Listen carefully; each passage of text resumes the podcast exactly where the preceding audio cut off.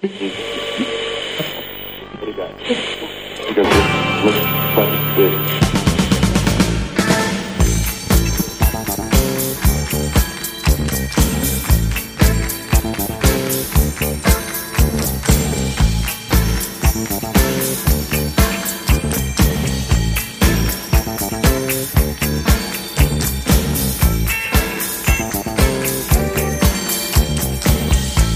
Viaja a través del tiempo con los discos que marcaron la historia de la música en Distrito Cope. Dirige y presenta Juan Andrés Ruber.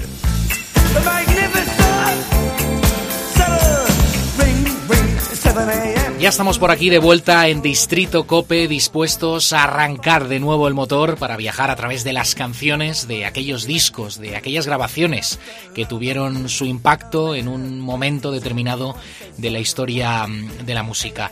Esta ha sido una semana em, aciaga para los aficionados al fútbol, entre los que me incluyo, con esa dolorosa derrota de la selección española ante Marruecos en la fatídica tanda de penaltis y la posterior destitución de Luis Enrique. Ahora pues se va a empezar a ver todo con un poco más de perspectiva, de análisis, eh, pero el mazazo ha sido de los gordos, ¿no?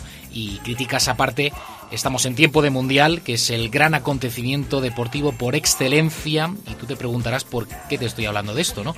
En un programa de música. Pues bueno, hay que decir que el fútbol y la música han estado siempre estrechamente ligados, de países que han canalizado toda esa pasión en forma de música, y aquí se lleva la palma, sin duda alguna, no admito discusiones, Inglaterra. Quiero que escuches para empezar a arrancar este programa la canción oficial de esa selección que New Order sacó para el Mundial de Italia 90, un torneo que ganó en aquella edición Alemania frente a Argentina. El tema fue todo un éxito, no solo por la interpretación de los de Manchester, que ya estaban más que contrastados, sino porque en él participaron los propios jugadores de Inglaterra. Así que vamos a escuchar en Distrito Cope, abrimos la lata con World in Motion.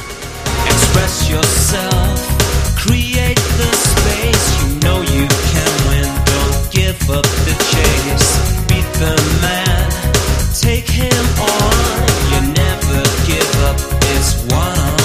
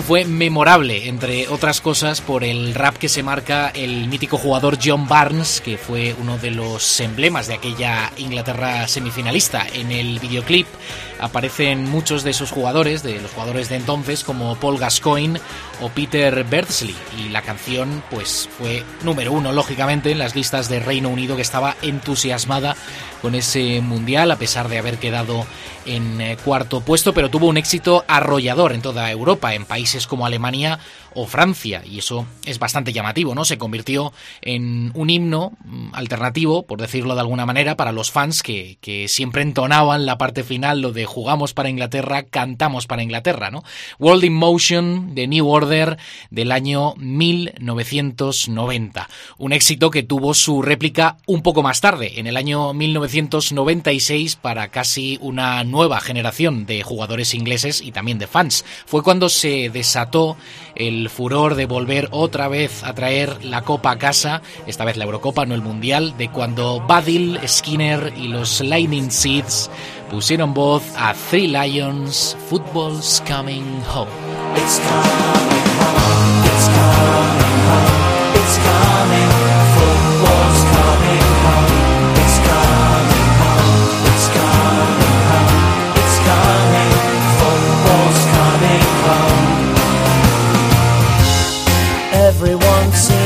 Know the score. They've seen it all before. They just know they're so sure that England's gonna throw it away, gonna blow it away, but I know they can play, cause I remember three lines on a shirt, Jules Rimet still gleaming,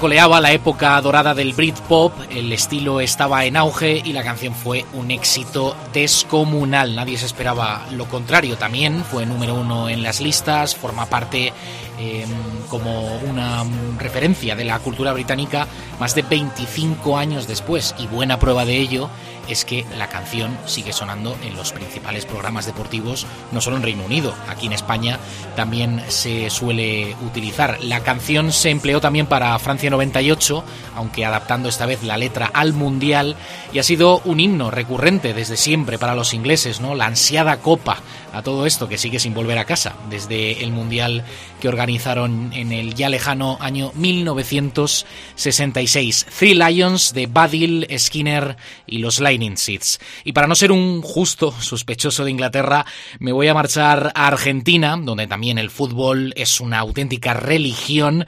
Nos vamos a quedar en el año 96, donde el grupo Los Piojos puso patas arriba el tablero argentino cuando publicó el disco Tercer Arco, que albergaba el himno Maradó.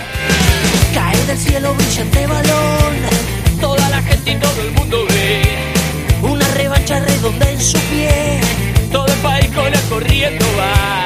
Caen las tropas de su majestad y cae el norte de la Italia rica. El paparazzo no se explica, vuelve la lengua de su agua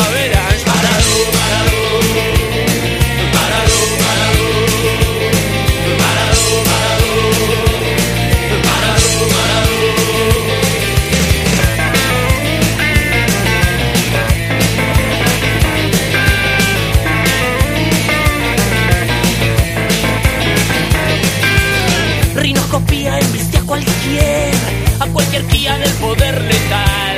Rinoscopía, cuerno de marfil, filo platino para reventar. Y la champaña que descorchan hoy, guarden los corchos para un bote hacer. Que viene el río de la sed, y ya no hay goles que deformar.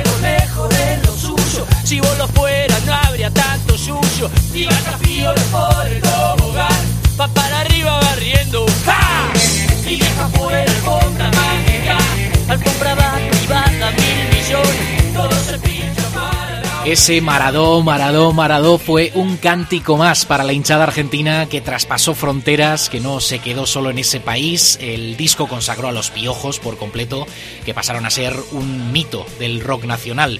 Todo lo que menciona Maradona es patrimonio del país, eso lo sabemos todos, y esta canción ponía en un pedestal aún más arriba a su 10 celestial. Ya sabemos cómo viven absolutamente todo los argentinos del fútbol, ya ni te cuento. Y bueno, quedan pocos días para saber si Argentina ganará o no este mundial. Quién sabe si estás escuchando ahora este podcast, si Argentina habrá logrado acceder a las semifinales. Es probablemente el último mundial que vaya a disputar Leo Messi con la camiseta de Argentina. Maradó de los Piojos, apúntatelo, año 1996. Y ahora que ya Luis Enrique no que ha sido destituido, que España está fuera del Mundial, pues vamos a recordar a uno de sus grupos favoritos, a modo de despedida, el que solía escuchar en el vestuario o en los momentos importantes de su vida. Es que lo recordó además en varios de sus directos en Twitch. Se trata de Héroes del Silencio, su disco bandera ha cumplido ya 32 años el Senderos de Traición, publicado en 1990. ¿Cómo pasa el tiempo? De ese álbum conocemos de sobra sus grandes éxitos, pero me voy a quedar con una canción que tuvo mucha importancia en los directos del grupo en los 90, pero que por lo que sea obviaron en la reunión de 2007. Y mm, no sé, como que el tiempo la, la, ha ido dejando un poco de lado, ¿no? Así que vamos a dar paso a la grandilocuente, apocalíptica, también mística, todo encaja dentro del estilo de Héroes del Silencio. Escuchamos Decadencia.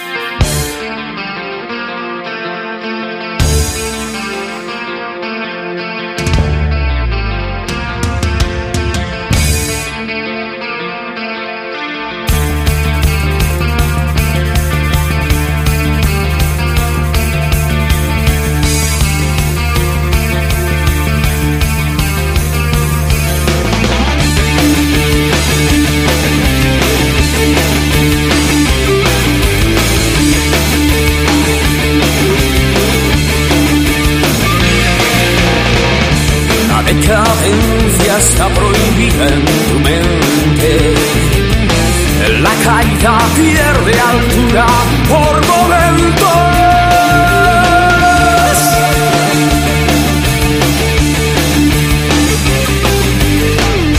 El templo del salvo estalló. Nunca podré saber si la cruz es salvación.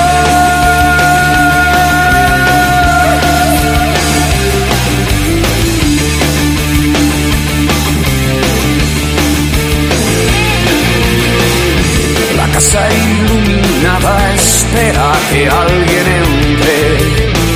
El martirio inocente que siempre se ha de malinterpretar.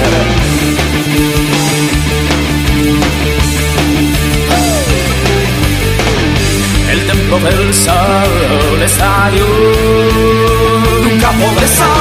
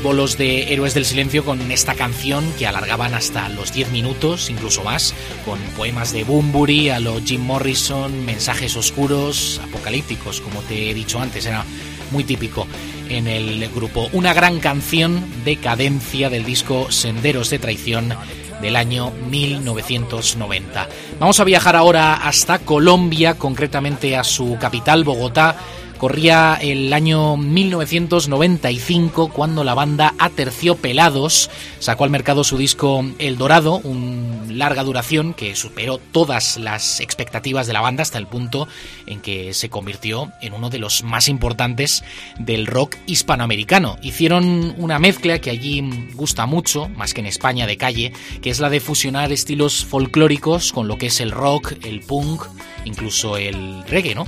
Y ellos lo hicieron y consiguieron marcarse un gran tanto. Con esta canción abrían el disco. Escuchamos Florecita Roquera. Florecita roquera,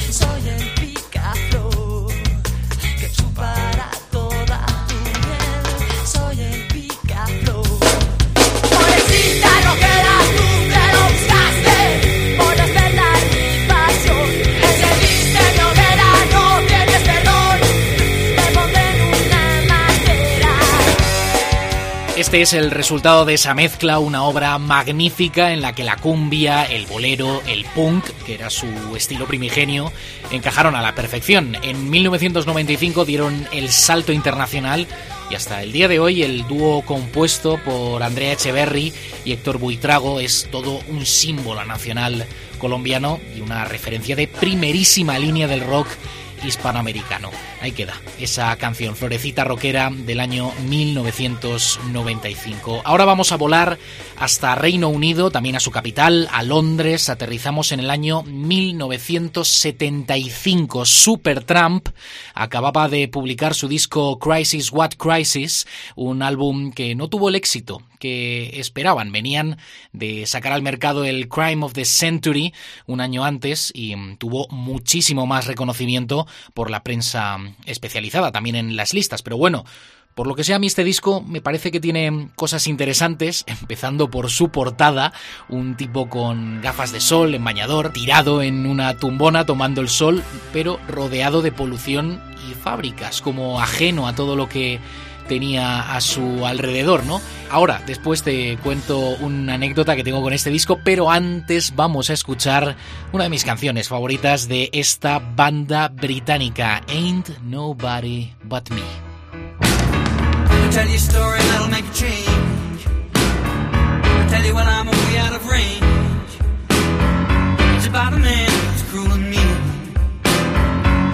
I'll tell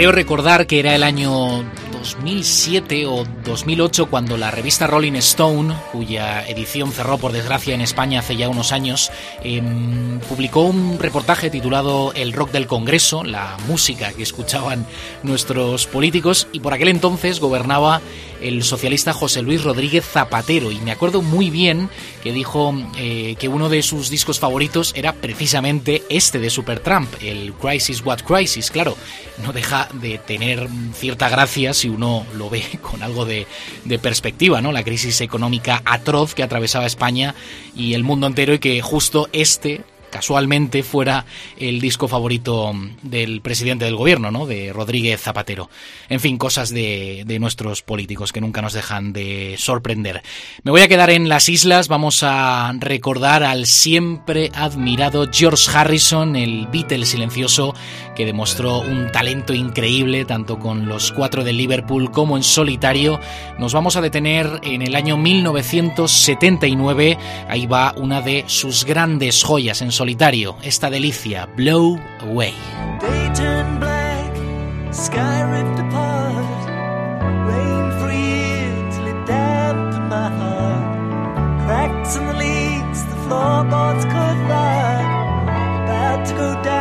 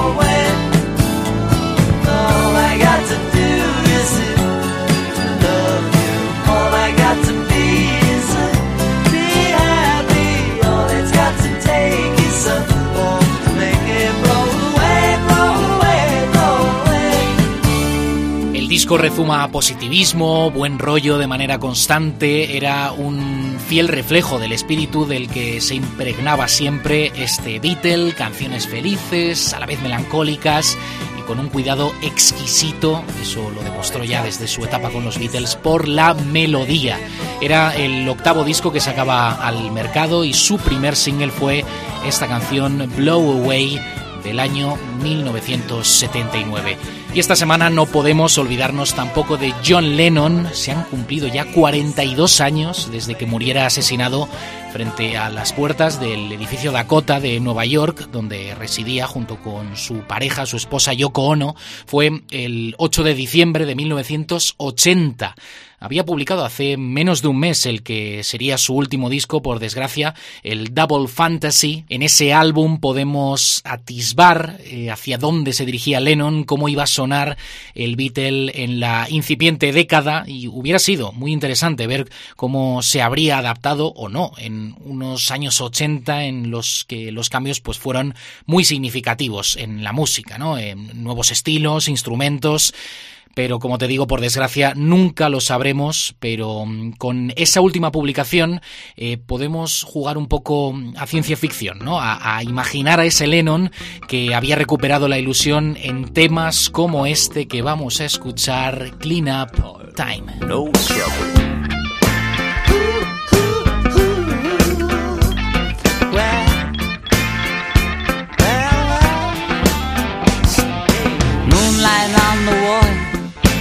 Sunlight on my face. You and me together, we are in our place. The gods are in the heavens, the angels treat us well. Oracle has spoken, we cast the perfect spell. Now it begins. Let it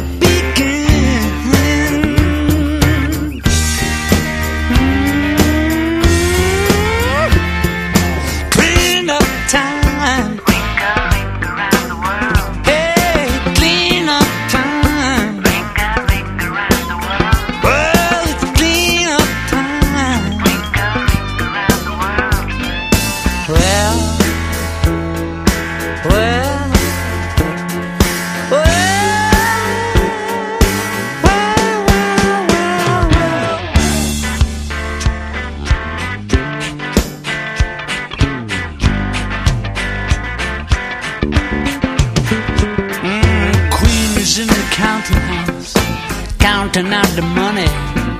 The king is in the kitchen, making bread and honey. No friends and yet no enemies, absolutely free. No rats aboard the magic ship of perfect harmony.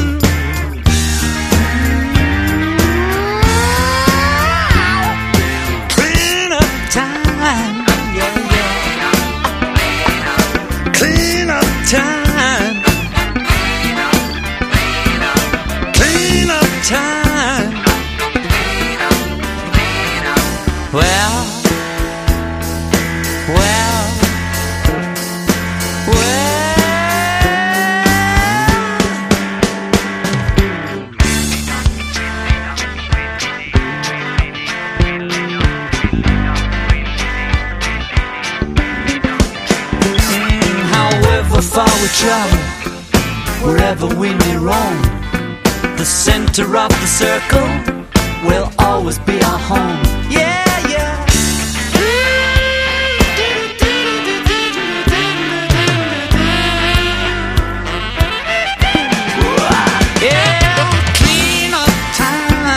Ahí queda un atisbo para intuir cómo pudo haber sonado John Lennon en la década de los años 80. Clean Up Time del disco Double Fantasy. Después de su muerte, no fueron pocos los homenajes que recibió uno de los músicos más importantes y contrastados de la música y de, toda la historia. Eh, uno de ellos fue ni más ni menos, en cuanto a homenajes, que Paul Simon en el año 1983, cuando vio la luz su disco Hearts and Bones. El músico venía de un concierto apoteósico eh, que queda ahí en, en la memoria colectiva de todos los aficionados a la música en el año 1981 con su compañero Art Garfunkel en el Central Park de Nueva York, un concierto al que asistieron, según las crónicas de la época, más de medio millón de personas, casi nada. Allí fue donde interpretó por primera vez Paul Simon en solitario la canción que vamos a escuchar, dedicada a Lennon y contada como a modo de historia. Esto le gustaba mucho a Paul Simon. Escuchamos The Late Great of Johnny Ace.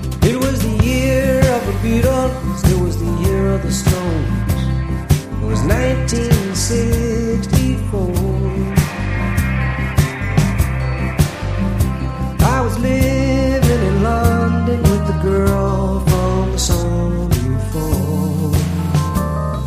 Yeah, yeah. It was the year of the Beatles, it was the year of the Stones, the year after JFK. stand up on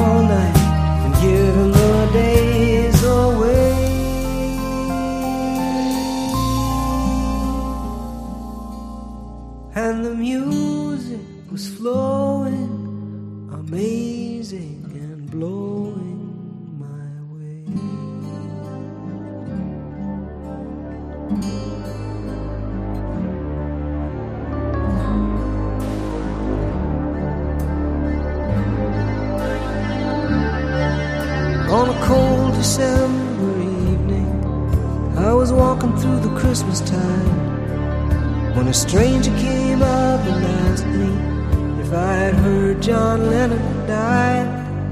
And the two of us went to this bar and we stayed to close the place. And every song we played was for the late great Johnny